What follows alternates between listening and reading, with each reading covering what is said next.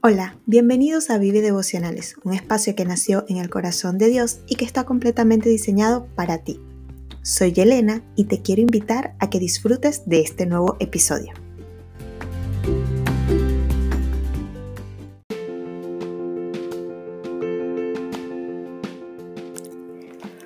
Hoy iniciaremos una serie de devocionales basados en las bienaventuranzas que se encuentran en Mateo 5 y dice de la siguiente forma.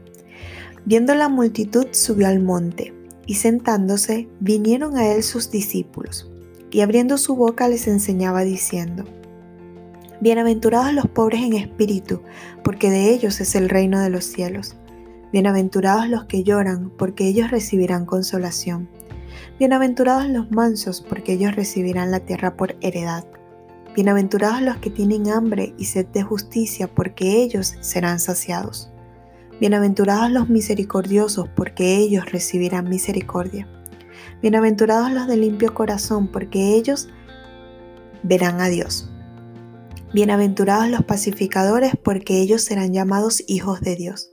Bienaventurados los que padecen persecución por causa de la justicia, porque de ellos es el reino de los cielos.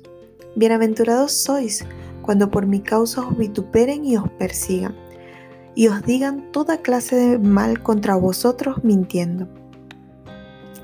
Gozaos y alegraos, porque vuestro galardón es grande en los cielos, porque así persiguieron a los profetas que fueron antes de vosotros.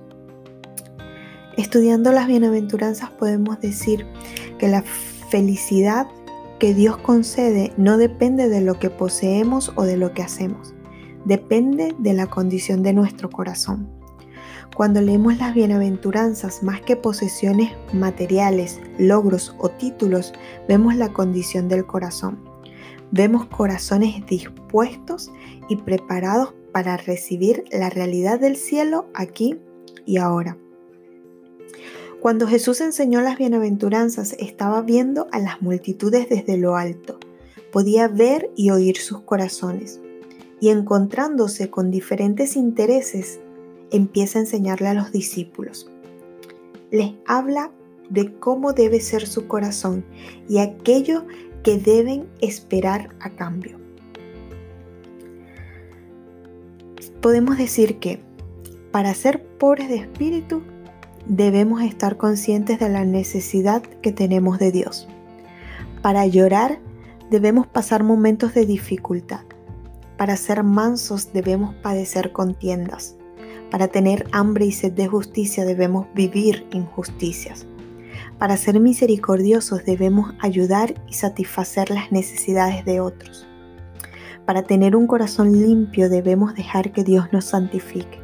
Para ser pacificadores debemos estar en medio de la guerra y los conflictos. Para padecer persecución por causa de la justicia debemos establecer el reino donde quiera que estemos. Para que el mundo nos persiga, por causa de Cristo, debemos hablar de Él y darlo a conocer. Para recibir el galardón debemos aferrarnos a la esperanza que es en Cristo Jesús. Creo que este es un tiempo de empezar a preparar nuestros corazones y a disponerlos. Así que te invito a que estés leyendo conmigo cada día estas bienaventuranzas y que juntos podamos aprender el modelo del corazón que Jesús nos dejó. Así que que estos, estos próximos estudios que hagamos sean de bendición para ti y que puedas empezar a modelar la realidad de Cristo en tu vida la realidad del reino de los cielos en tu vida. Que juntos podamos crecer en Él y que juntos podamos modelar el corazón de Cristo en nuestras vidas. Bendiciones.